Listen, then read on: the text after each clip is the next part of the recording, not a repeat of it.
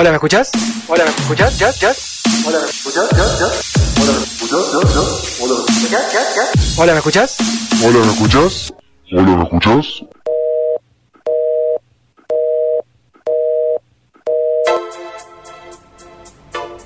Son 20 y 20, 20, sí, más o menos, 20, eh, 8 y cuarto, 8 y 20, depende a qué hora lo estás viendo, en alguna línea temporal del universo. Eh, estamos en la zona invisible hasta las 10 de la noche y estamos muy contentos acá todos en el estudio porque tenemos eh, el agrado, el honor de tener a una persona que seguimos muchísimo, que es a Emi de Volver al Juguete. Hola Emi. ¿Cómo andan? ¿Cómo anda esa zona invisible? Ah, bravo. esa zona perdida en el tiempo. Sí, no, todos estamos perdidos en el tiempo. Y bueno, primero, obviamente, agradecerte muchísimo por, por darnos estos momentos para, para que charlemos un poquito acá en esta radio. De que también somos muy nerd, muy geek y, y muy rockeros también, por eso lo mezclamos todo. Y nos gustan los juguetes. Te presento, sí, sobre todo. bueno, y te saludo. Fundamental. Claro, sí. Te, bueno, te saludo acá en el, en el estudio, te saludo Pichu, te saluda Andrés también, te saluda el niño de cobre, que es nuestro... Ah, niño de cobre, bien. Es un, un buen apodo, el niño de cobre. Bien, bien, me gustó, bien, me gustó el niño de cobre. Y bueno, queríamos hablar un poco de los juguetes, las navidades y, y bueno, primero saber cómo, cómo empezó el proyecto eh, Volver a- al juguete. Es un proyecto, la verdad, que nos encanta. Volver al juguete. Bueno, volver al juguete empezó de una forma eh, como, ten- como tiene que ser, jugando. Eh, jugando con mi hija. Esa fue la, la manera más maravillosa en la que pueden hacer algo. Eh, y fue un juego jugar a ser un poquito youtuber, eh, con que ella quería ser youtuber, entonces como era muy chica quería que la empiece a, a grabar y que le haga un canal y, y bueno, que empiece a hacer algunos videos y bueno, me empezó a hinchar, de decir, papi, vamos a hacer algo de eso, vamos a hacer algo de eso. Yo no tenía absolutamente idea de lo que era casi, veía cada tanto algún video de YouTube, eh, me gustaba mucho Matt Hunter, que Oh. siempre lo seguí, y algún que otro youtuber más, pero no, no era de... Ni siquiera sabían lo que era el botón suscribirse ni ponerle like a un video, para que se den Ah. no sé, una idea, pero posta, eh, no Sí. sabía en absoluto.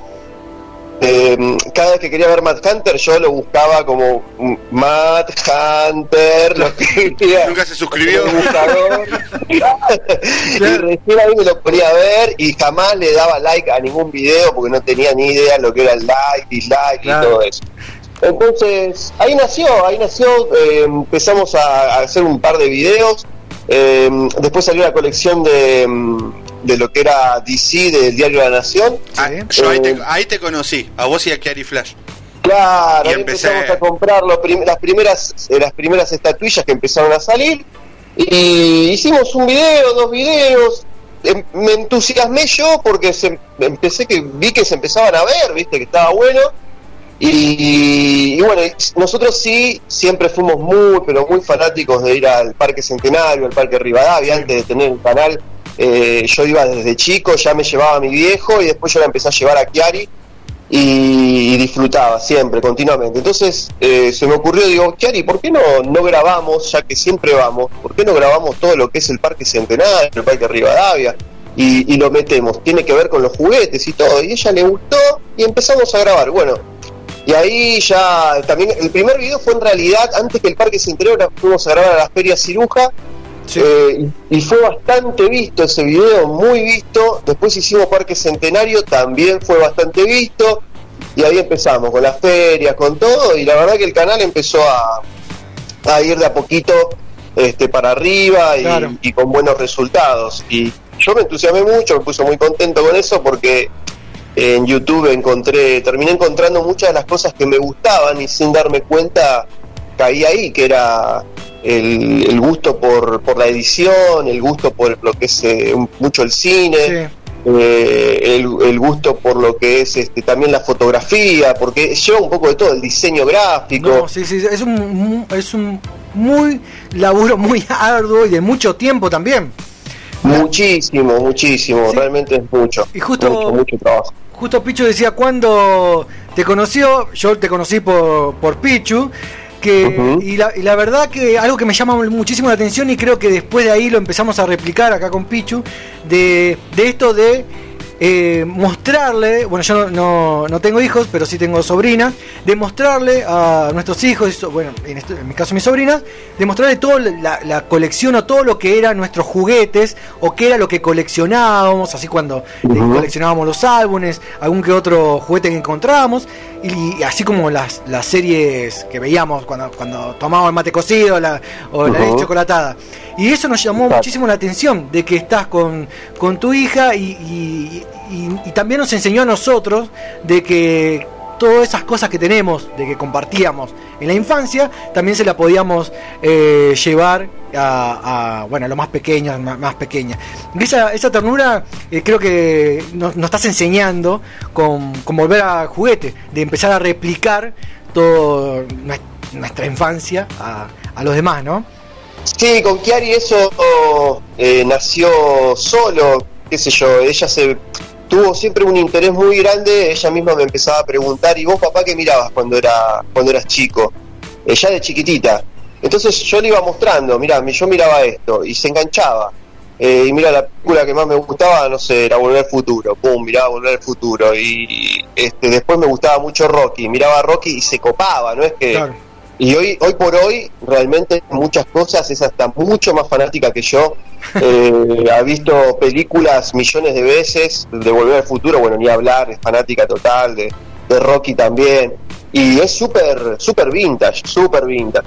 Este, y, y yo gustoso porque eh, es como es disfrutar nuevamente eh, cuando yo era chico Claro, y, y verlo en los ojos de mi hija y ver todo eso es increíble, ¿no? claro. Realmente lo disfruté mucho. Claro, porque encima combinas eh, lo que es el trabajo con compartir momentos en familia y, y, juguetes, y juguetes, y juguetes. claro. Y antes, Claro, ¿no? Lo de los juguetes fue algo, lo de los juguetes realmente fue algo para mí. Eh, si me preguntás hoy por hoy, lo que me está pasando es maravilloso, maravilloso, pero maravilloso. Estoy tocando el cielo con las manos en Sí. ese sentido, por, por este, pero por este lado, ¿no? Porque yo cuando era chico era, mm, viste que hay chicos que les gusta salir a la calle a jugar a la pelota, otros que salen a la calle a andar en bicicleta, eh, otros salen a la calle a jugar a las escondidas, a la mancha, lo que sea. Bueno, a mí me encantaba jugar a los juguetes en el garage de mi casa.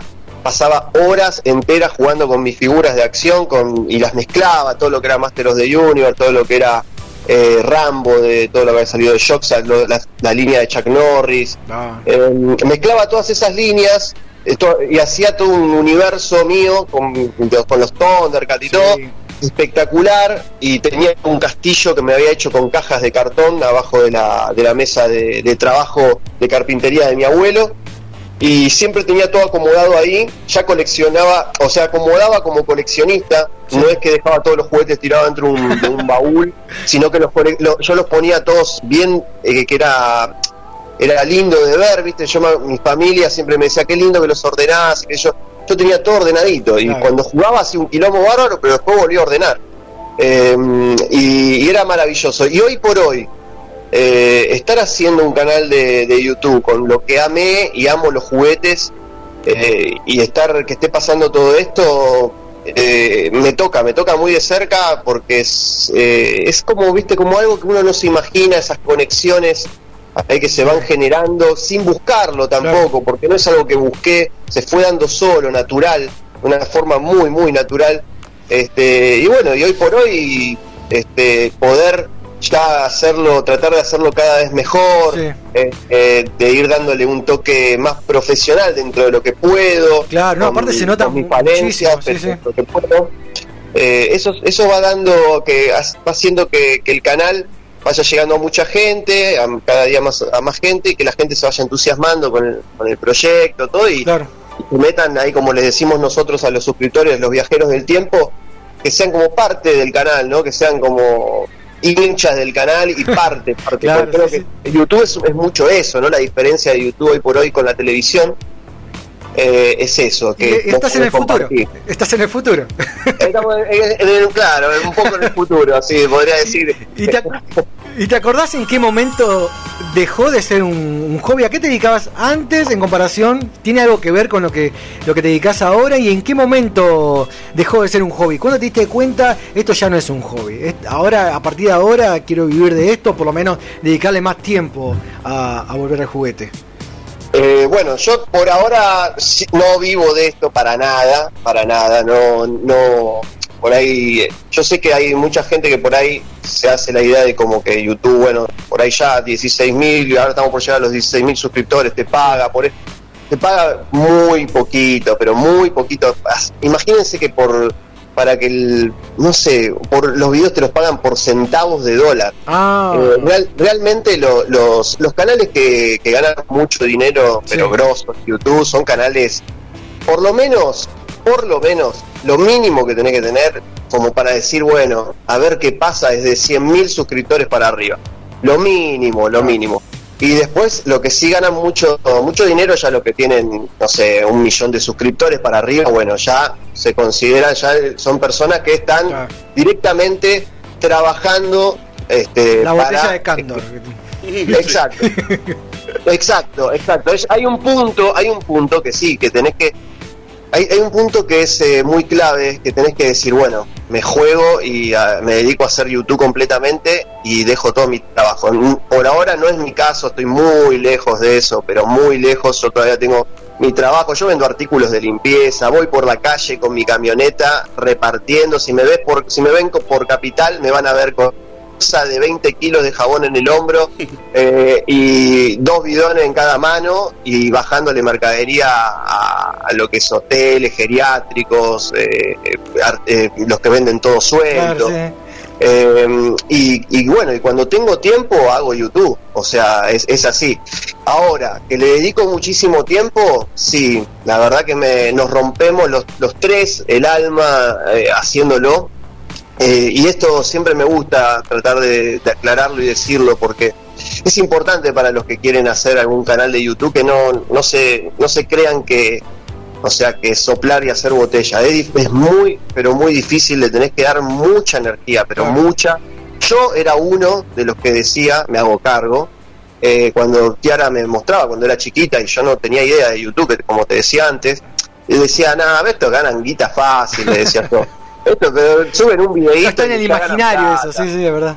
Bueno, así de fácil. Bueno, la verdad que me tuve que meter las palabras eh, bien, donde ya saben, me las tuve que meter, porque cuando, cuando yo me puse a hacer dije, wow, y ahora hoy por hoy veo a, estos- veo a los youtubers más grosos y digo, wow, loco, la verdad que, que tienen una producción atrás, se rompen el traste laburando, horas y horas, muchos que, que sé que editan ellos, porque después ya van poniendo editores, van, van progresando y van poniendo editor, Claro, cámara, sí, sí. todo.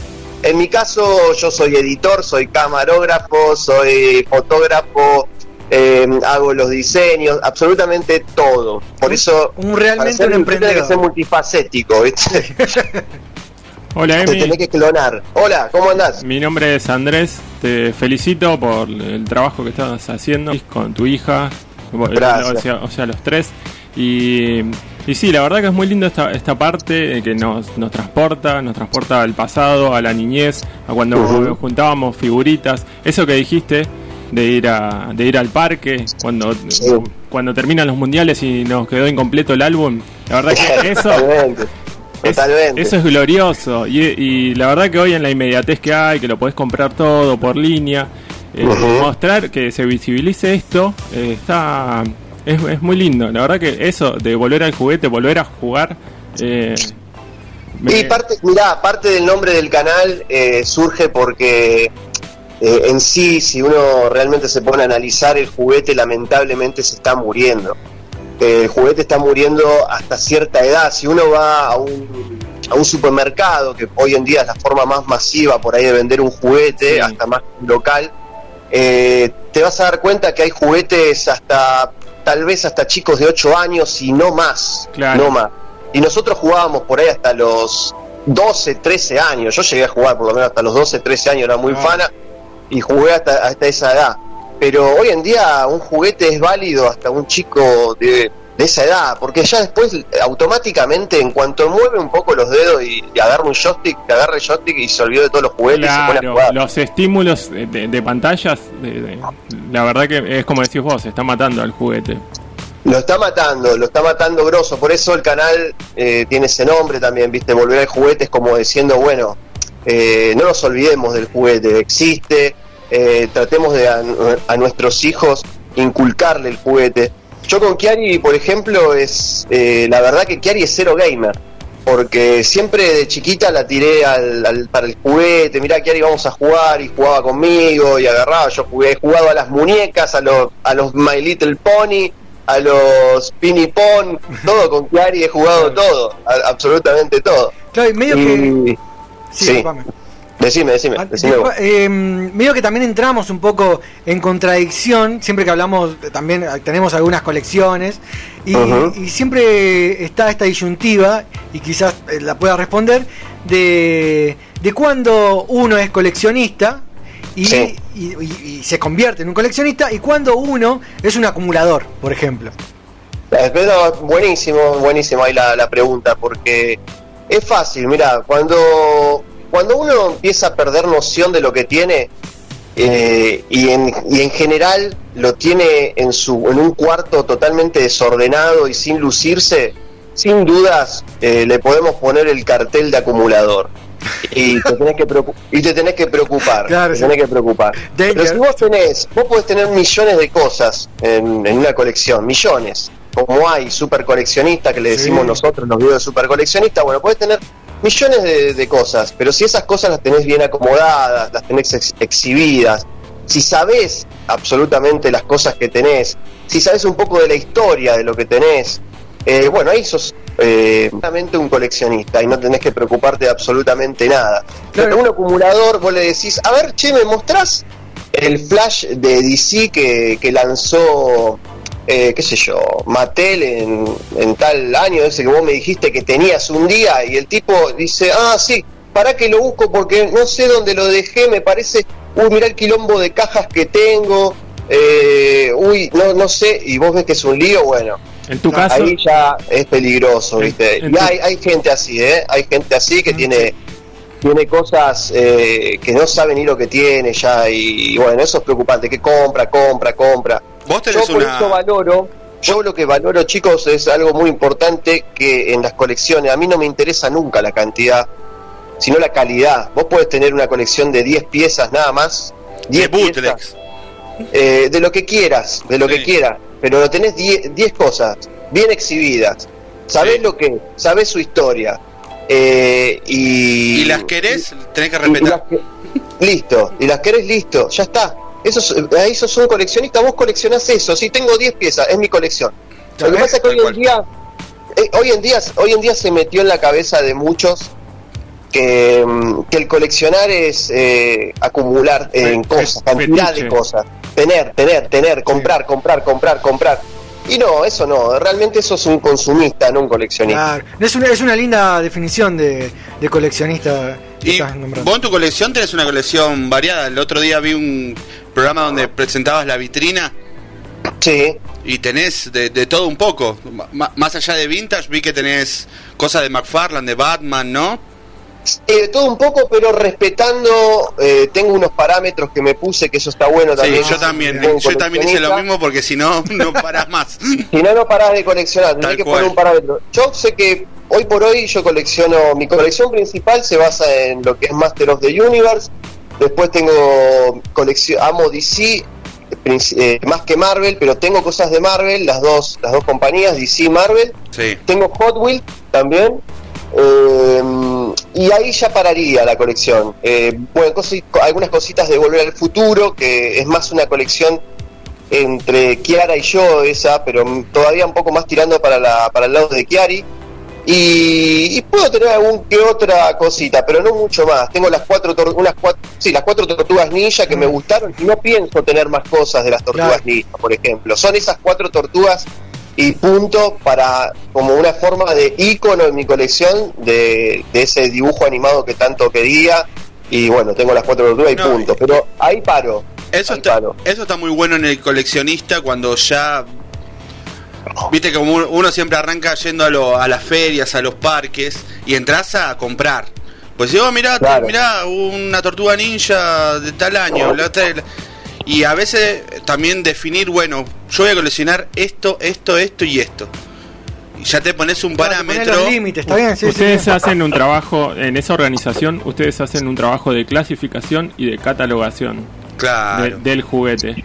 Yo te lo digo. Por lo menos sí, a- algo hay que hacer de eso como para... Para tener- yo, yo- yo siempre le digo cerrar un poco el abanico, porque Claro. si vos no cerrás el abanico, No, te vas. A todos nos gustan muchas cosas. A- mí yo a veces estoy en la feria y, y digo, uy, qué bueno esto para comprármelo.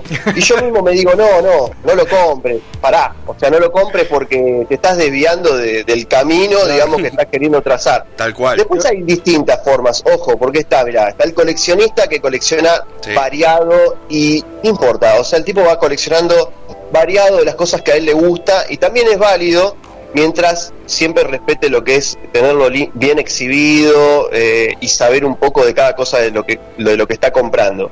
Después está el coleccionista que dice, yo solamente colecciono eh, todo lo que sea marca Mattel. O Ah, después lo de- lo que sea marca Kenner. Lo de las marcas, sí, tal cual.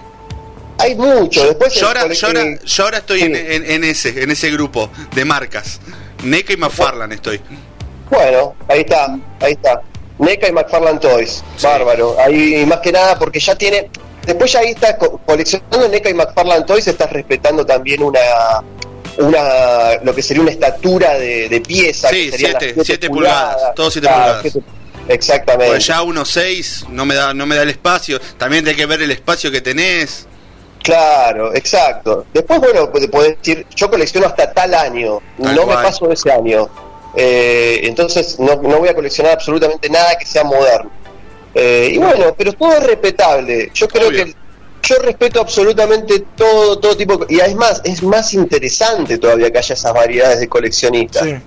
Yo Ay. me doy cuenta en el canal, es menos aburrido, porque si Sí, yo voy a, una- a la casa de un coleccionista y si todos los coleccionistas fueran iguales, Sería- eh, haces un par de videos y te cansaste. A mí Claro. lo que me a mí lo que me gusta de tu canal es que como, como hiciste el otro día que estaba viendo lo- lo- el unboxing que hiciste del Superman y del Hulk que son para pintar Ah, los model kits. los sí. model kit y vos decís y vos pones es una nueva eh, también es otra forma de coleccionar ¿por qué no? Totalmente, totalmente, porque es una forma en la que vos podés, eh, además de tener, que te queda la figura customizada por vos, Por vos vos la tenés que sí. pintar, la tenés que trabajar, eh, trabajaste en eso y encima es una especie de hobby que es el, modelado, eh, que es totalmente válido, totalmente a válido. lo que voy es que hay tenés un montón de opciones en el colección Hay colección de planchas plegables que después las recortás y ar- yo armé un DeLorean así. sí también esos son buenísimos Y después me fijé, Encastrás. después, sí, después me fijé y hay gente que colecciona, es, es- es Claro. increíble. Acá está bueno eso Hay de de lo. todo, hay de todo, de todo. Y Porque está bueno eso de lo que nombrabas, de, bueno, esta, la característica del coleccionismo, que tiene saber su historia, exhibición, límites, y, y sabemos que eh, en el canal recorres eventos, ferias, y me gusta mucho eso de, de las ferias, la feria de conurbano, eh, lo mejor y, y cuál es... ¿Cuál es la joyita que vos decís, no, mirá lo que encontré acá en esta feria que quizás todos los domingos, todos los sábados, todo el fin de semana pasa gente Pe- y pegaste, no lo vieron? ¿Pegaste la chida como Mad Hunter alguna vez? ¿Un Max 5? Sí, sí, hay, hay cosas, hay cosas grosas, hay cosas muy grosas. Lo que pasa que eh, hoy en día acá en Argentina estamos eh, muy complicados con el tema de los precios eh, y el coleccionismo no es como antes, No. se ha modificado. Se rige Eh, mucho hay por el mucha gente metida. No, es que hay mucha gente metida más que antes en el tal coleccionismo. Y la gente se informó más, que no está mal, está bien, Pero a veces pero a veces los precios se van por las nubes. ¿Saben, que- quién tiene la culpa? El precio de la historia. Y programas como, pro- programas como ese. Boicot. No, vos sabés que m- lo que vos decís, eso del, del- a ver quién tiene la culpa eh, de los precios. eh, muchas veces, mira, le han echado la culpa en un momento a Manhunter grosso en México. Sí, mucho el, con el tema de Motu.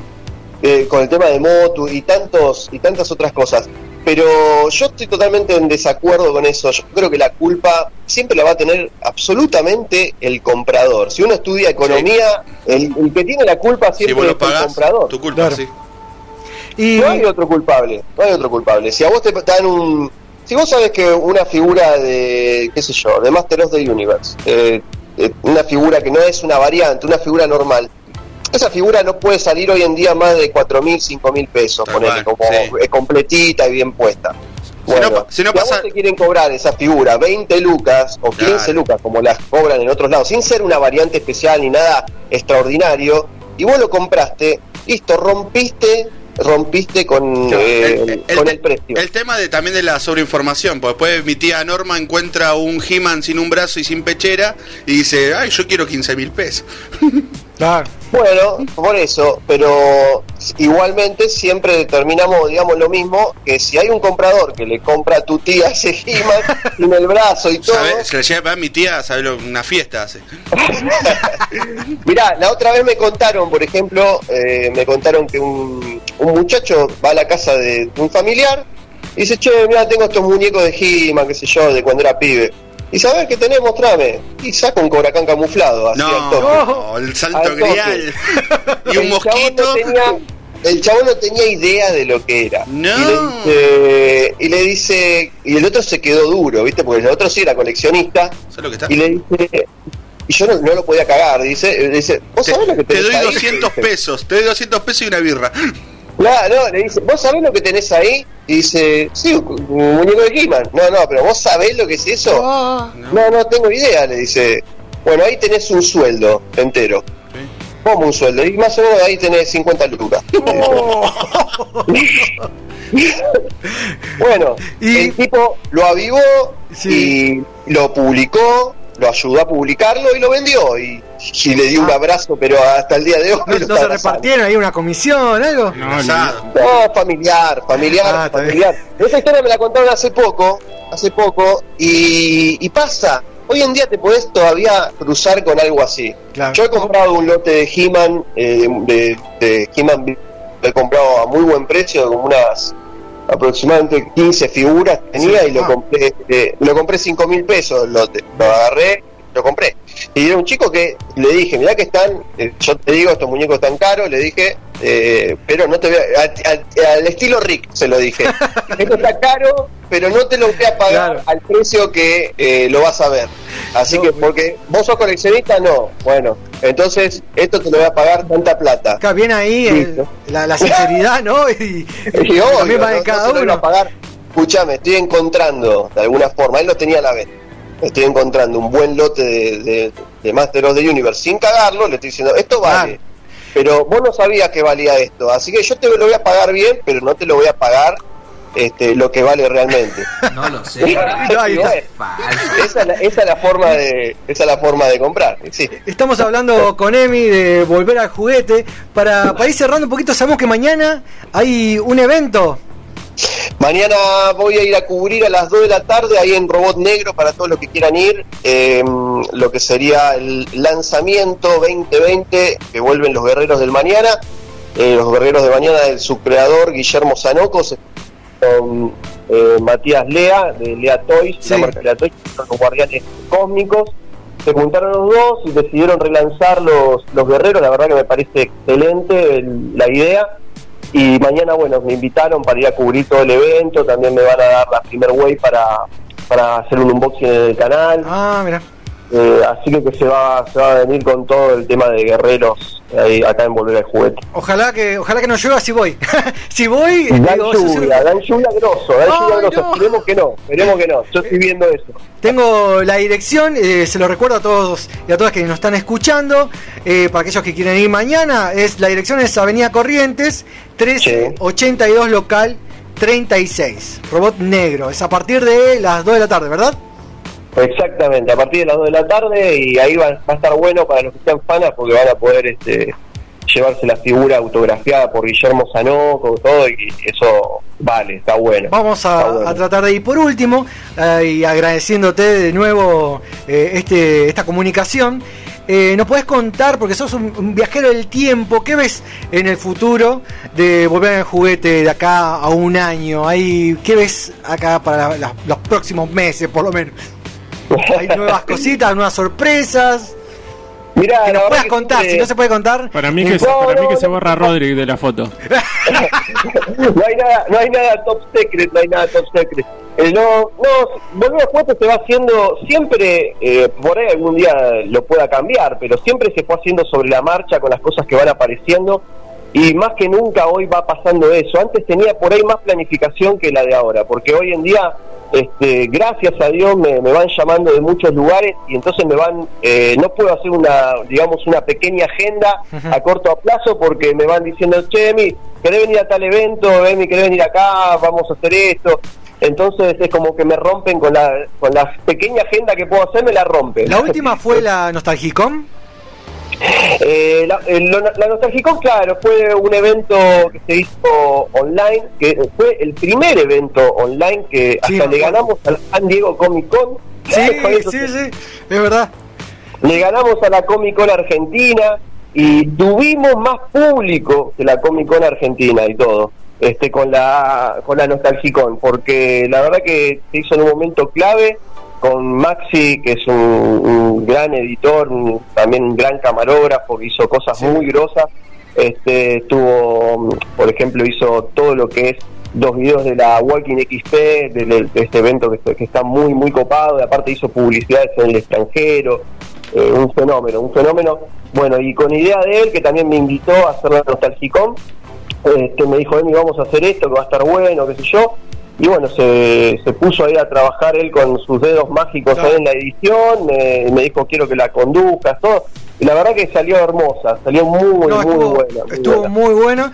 Y bueno, ojalá que termine lo antes posible esta cuarentena y podamos volver a reunirnos y que se hagan esos mega eventos de que a todos nos encanta ir a ver juguetes, ju- buscar cómics y bueno, y Sí, pasarla sí. una, una, una linda tarde con concursos y, y, y demás que, que nos encanta. Ojalá que mañana no llueva, ojalá que, bueno, si, si estoy por ahí, eh, también, hola, soy Rodrigo, te digo, te- para, para, para que chumbear un poco. Y bueno, gracias. Eh, Emi, la verdad que estamos eh, muy agradecidos de que de, alguna manera cerrar el año con, con vos. No, no, gracias a ustedes. El canal siempre con, van a tener las puertas abiertas. Si se les ocurre algo, quieren participar con alguna cosa, siempre tienen las puertas abiertas todos. Así que no. Este, y bueno, los invito a todos este, a suscribirse al canal, a volver al juguete, ahí en YouTube, a seguirnos también por Instagram, también por Volver al Juguete. Y tenemos también el grupo de Facebook, que también se llama igual, Volver al Juguete, donde todos los coleccionistas pueden postear este, sus colecciones y bueno, de hacer amigos, porque de eso se trata, ¿no? De, Claro. de hacer amigos. El coleccionismo es, es- es eso, en definitiva. Sí, sí, de verdad. Muchísimas gracias, Emi. Y cualquier cosa, vos también tenés eh, la radio abierta para, para un evento. Igualmente, yo siempre chusmeo el canal eh, en Instagram. Y, y bueno, ya me comprometo a replicar eventos y, y lanzamientos desde acá. Muchísimas gracias, chicos, muchas gracias. Gracias. Volvemos, estuvimos hablando con Emi de volver al juguete. Vamos a seguir escuchando música y en un ratito volvemos.